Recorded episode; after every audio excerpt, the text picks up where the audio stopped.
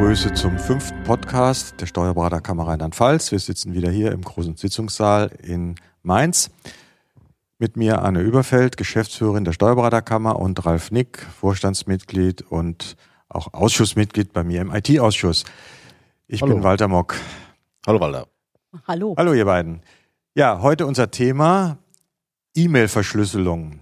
Aktuelles Thema, NSA und was es so alles gibt, aber wir haben auch nicht nur die als Problem, sondern wir haben rechtliche äh, Gegebenheiten und rechtliche Zwänge, warum wir eigentlich E-Mail, E-Mails verschlüsseln müssen. Anne, was ist aus der Sicht der Steuerberater dazu zu sagen? Ein Steuerberater ist in der Paragraph 57 Absatz 1 Steuerberatungsgesetz zur Verschwiegenheit verpflichtet.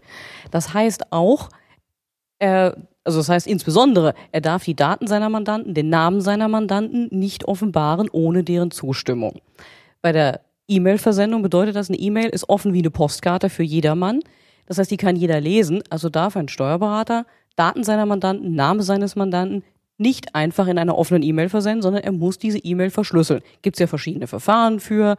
Ähm, sinnvoll ist es zum Beispiel mit der Kammerkarte zu machen. Das ist dann eine sogenannte S-MIME-Verschlüsselung, kann man Zertifikate hoch und runterladen. Gibt es jedenfalls jede Menge Möglichkeiten für. Und die muss der Steuerberater auch benutzen. Oder er muss seinen Mandanten fragen, ob er einverstanden ist, dass der E-Mail-Verkehr unverschlüsselt erfolgt. Nur dann muss der Mandant sich überlegen, sind da nicht Daten Dritter von betroffen, zum Beispiel meiner Arbeitnehmer. Für die kann er diese Erklärung gar nicht abgeben. Genau, wir machen ja viel Lohnbearbeitung, da haben wir sofort dieses Thema. Ne? Genau. Also eigentlich kann ein Steuerberater nur mit einer verschlüsselten E-Mail kommunizieren, es sei denn, er macht gerade eine Verabredung zum Tennis. Mhm, Also haben wir Datenschutz und wir haben Steuerberatungsgesetz als Genau. äh, rechtliche Gründe, warum wir verschlüsselt mailen müssen Mhm, eigentlich. mhm. Ralf, die Finanzverwaltung hat ja eigentlich von der anderen Seite ein Problem. Ja, die haben natürlich auch das Problem des Datenschutzes, des Datenschutzgesetzes. Aber denen haben die Finanzverwaltung hat natürlich nicht das Berufsrecht im Rücken, sondern bei denen heißt das AO. Genau, die Abgabenordnung. Und die Abgabenordnung sagt ganz klar, dass im E-Mail-Verkehr end-zu-end verschlüsselt ist. Also die Finanzverwaltung darf E-Mail-Kommunikation mit steuerrelevanten Daten nur verschlüsselt versenden. Das ist eine tolle Sache, aber ich glaube, die Praxis, äh, wenn ich bei mir mal schaue, sieht äh, ja leider anders aus. Ne? Der Fakt ist, die Finanzverwaltung kann nicht verschlüsselt senden. So ist es. Ja, und dann sind wir auf die Idee gekommen, wir hatten äh, vor einigen ja, Wochen ist es jetzt wohl her, eine Sitzung hier in Mainz mit dem Finanzministerium. Dann war das LDI hier, also das Landesamt für Daten und Information, Information. heißt es, glaube ich. Und wir hatten die DATEV hier mit am Tisch.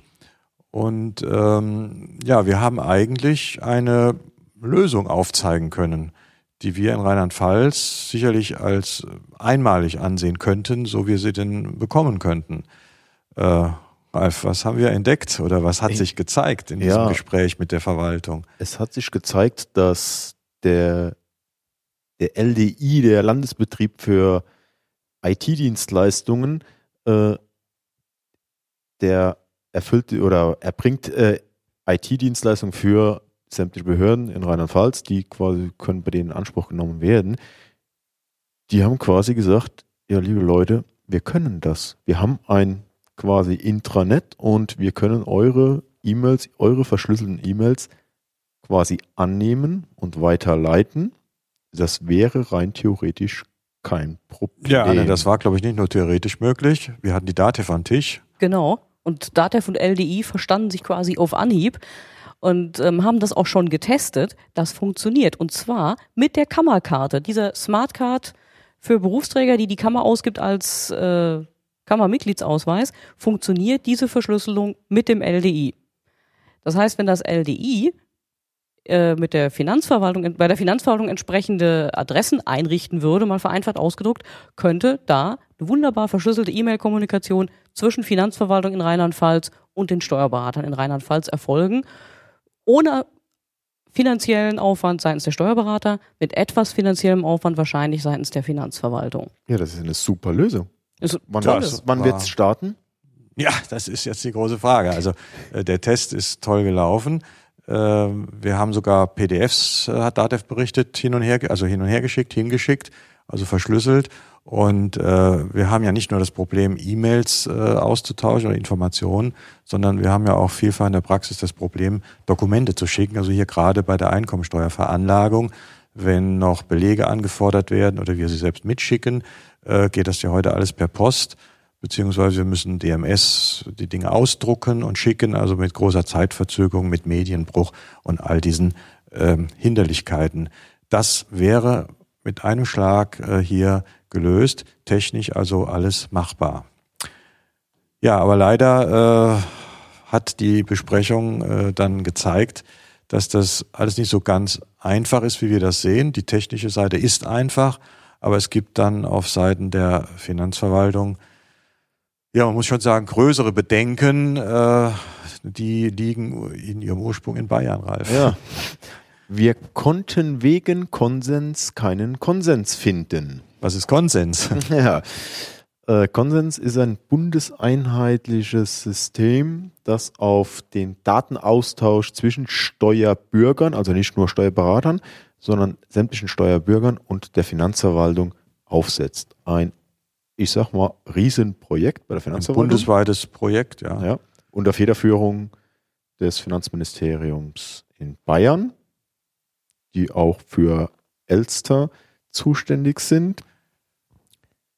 Und da soll halt Kommunikationswege gesucht werden, wie über. Also die Kommunikation soll praktisch über dieses Elster-Portal dann gehen im Internet. Also eigentlich abgekoppelt von diesen E-Mail-Wegen über Outlook, wie wir das kennen. Also die Verbandsverwaltung stellt sich im Grunde genommen mit der Kommunikation hier, ja, ich sag schon mal ins, äh, ins Abseits auf eigene Beine, äh, während also der Rest von Deutschland anders kommunizieren wird. Und ähm, ja, an der Stelle haben die halt ein Problem. Sie sind eingebunden in dieses Projekt, äh, haben da wohl auch Vereinbarungen äh, geschlossen, äh, die sie einhalten müssen und auch einhalten wollen. Nur ähm, wir haben die Praxis und die akuten Probleme, Anne. Ne? Ja, das ist genau das Problem. Momentan können wir unseren Mitgliedern nur sagen, keine E-Mail-Kommunikation mit der Finanzverwaltung. Das ist die sicherste Lösung. Denn in dem Moment, wo auch nur ein Hauch von Daten des Mandanten oder deren äh, Arbeitnehmer ersichtlich ist, ist es ein Verstoß gegen die Verschwiegenheit und gegen Datenschutz. Das heißt, wenn das Ansinnen von Seiten der Finanzverwaltung an den Steuerberater herangetragen wird, schick uns doch mal gerade per Mail schnell die und die Unterlagen, kann man nur kategorisch Nein sagen. Etwas anderes geht momentan nicht. Aber aus der Verwaltung heraus kommen E-Mails und ich glaube gar nicht so knapp, denn jeder Mitarbeiter oder zumindest jede Veranlagungsstelle hat eine E-Mail-Adresse und die sehen wir ja äh, auf jeden Tag auf, auf jedem Schreiben, das wir bekommen, steht die E-Mail-Adresse drauf. Da ist zwar nicht der Name, äh, aber es ist der Veranlagungsbezirk mit einer Nummer und die nur hinter der Nummer steht letztlich der Mitarbeiter äh, auf dieser Stelle.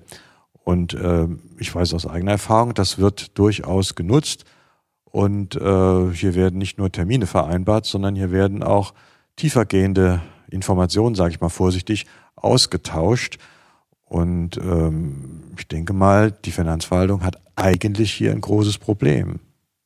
Ja, da stellt sich mir wirklich die Frage, äh, darf die Finanzverwaltung mich in steuerlichen Sachen, also meines Mandanten, überhaupt per E-Mail anschreiben? Das darfst du eigentlich nicht, wenn die Zustimmung nicht da ist. Welche? Es geht ja die mehr, dass es einen Erlass gibt, den wir uns auch noch besorgen wollen seitens der Finanzverwaltung, der der Finanzverwaltung intern erlaubt, unverschlüsselte E-Mails zu versenden an Steuerberater, an äh, Steuerbürger, wenn die Einwilligung schriftlich bei der Finanzverwaltung dazu vorliegt. Das heißt, wir müssten sozusagen bei unserem Mandanten eine Einwilligung einholen, dem erklären, das Finanzamt will mit mir jetzt unverschlüsselt über dich kommunizieren. Da bin ich mal gespannt, welcher Mandant dann Ja sagt, wenn man da explizit nachfragt. Hört sich für mich auch sehr realitätsnah an, genau. Ja. Das wäre ungefähr genau dasselbe, wenn ich der Bank sagen würde, ach, ihr könnt ruhig aufs Bankgeheimnis verzichten, oder? Mhm, Und genau ich würde, so. ja. würde mal zweifeln, ob mit solch einer äh, Vollmacht oder so einer Freizeichnungserklärung, ob man damit die Abgabenordnung außer Kraft setzen kann. Denn das ist es ja im Grunde genommen. Mhm. Man würde sich dann freizeichnen und würde sagen, ich glaube, der 85 AO ist es, der gilt dann nicht mehr. Da ja, habe ich, ich mal äh, so ganz gefühlsmäßig große Bedenken, dass das mhm. geht. Ich weiß auch nicht, was ist mit Daten Dritter. wenn ich, sobald ich in die Lohnsteuer gehe, äh, sind Arbeitnehmer betroffen, äh, Mhm. soll jeder Mitarbeiter zustimmen, ob ich in irgendeinem Lohnsteuerfall, wenn ich da E-Mails hin und her schicke, äh, zustimmen. Also das, das ist ja ein bürokratisches Monster, um auszuhebeln, was gesetzlich definiert ist. Und was technisch möglich ist. Und das ist das größte Problem. Ich meine, ich verstehe, ich verstehe, was die Finanzverwaltung vorgebracht hat, dass das Projekt Konsens ja viele Dinge integriert in ihrer Welt. Das heißt, dass Mails eingehen direkt in die Akte, direkt in den richtigen, äh, die richtige Steuernummer. Das ist eine tolle Sache, wenn das mal irgendwann steht. Ähm, die Frage ist nur, was haben wir davon und ist damit eine entsprechende Kommunikation äh, gewährleistet, dass das auch bei uns funktioniert und wie läuft es überhaupt bei uns? Und also aus dem Gespräch habe ich feststellen können, dass man bei der Planung und Umsetzung dieses Projektes, muss ich sagen, mal wieder die Praxis und die Steuerberater, die einen Großteil der Kommunikation ausmachen, dass man die nicht mit einbezieht. Ja, die Finanzverwaltung, der Begriff Kommunikation heißt für dich und für mich, äh, geht einher mit E-Mail. Für die Finanzverwaltung heißt das in dem Fall nicht. Das heißt, so wie ich es verstanden habe, heißt die Kommunikation dann, wenn ich einen Einspruch reinschicke, nicht, ich schicke den per E-Mail rein, sondern ich muss über ein standardisiertes Formular sagen, ich habe Fritzchen Müller mit der ID-Nummer und ich wähle hier den Punkt Einspruch aus, äh, damit über dieses Konsensverfahren quasi dieser Einspruch, dieses standardisierte Verfahren, bei denen direkt in die richtige Akte läuft. Also wie wir, so einfach wie wir es uns es denken, wir schicken eine E-Mail, äh, die würde dann nachher bei denen in der Akte landen. So einfach wird es, glaube ich, nicht. Wird es nicht sein. Und das Problem, was ich sehe, wie wird das bei uns in einen vernünftigen äh, Büroablauf integriert? Denn es muss ja auch auf der anderen Seite bei uns Sinn machen, sonst wird es letztlich dann nicht genutzt. Und die DATEV hat uns ja geschildert von einem anderen E-Mail-Projekt, das gesichert läuft, schon einige Jahre zurückliegt in Rheinland-Pfalz, in Nordrhein-Westfalen war das. Ähm, das wird nicht angenommen, weil es einfach äh, unzweckmäßig war. Also wenn man Lösungen bietet, die zwar sicher sind, aber unzweckmäßig, dann werden sie nicht angenommen. Das kann man, glaube ich, aus der Erfahrung her auch sagen. Es muss sich vernünftig in den Praxisalltag umsetzen lassen. Und da habe ich im Moment die großen Bedenken, äh, weil keine Abstimmung erfolgt zwischen äh, der Praxis, in dem Fall den Beratern und auch hier DATEV, die ja einen ganz großen Teil dieser Kommunikation abdecken. Das wird schnell die Frage stellen, wie kommuniziere ich mit dem Finanzamt? Per Telefon, per Telefax, per E-Mail oder über Konsens? Und man wird sich höchstwahrscheinlich auf Beraterseite die einfachste Lösung aussuchen. Und wenn es zur Not heißt, für 60 Cent einen Brief. Einen Brief zu schicken, ja.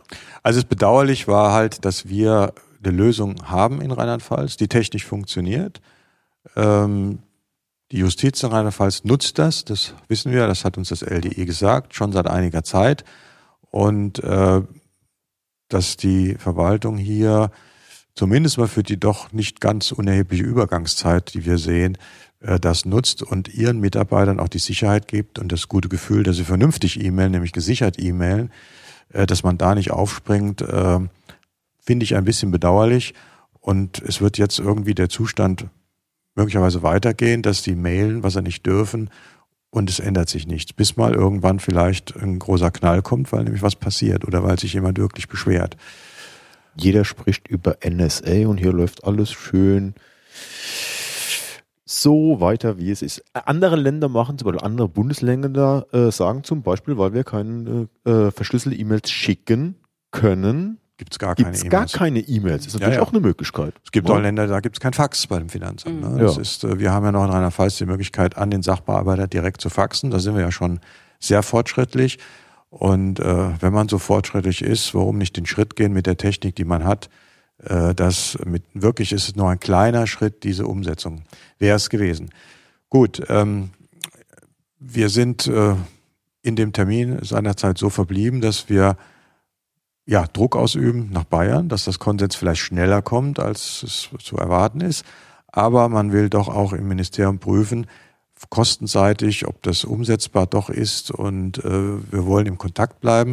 Und ich denke, wir haben die eine oder andere Überlegung noch, ob wir vielleicht dieses Projekt nicht doch noch umsetzen können. Denn ich halte es nach wie vor für wichtig, richtig und notwendig. Ja, wir sollten den Kopf nicht in den Sand stecken, weiter am Ball bleiben. Das ist die Sache wert, allemal, Ja. weil es wird äh, uns, den Kollegen und insbesondere auch in der Verwaltung erhebliche Erleichterung bringen und sei es nur für drei oder vier Jahre. Ich danke euch für das Thema heute und bis zum nächsten Mal. Tschüss zusammen. Tschüss. Und tschüss.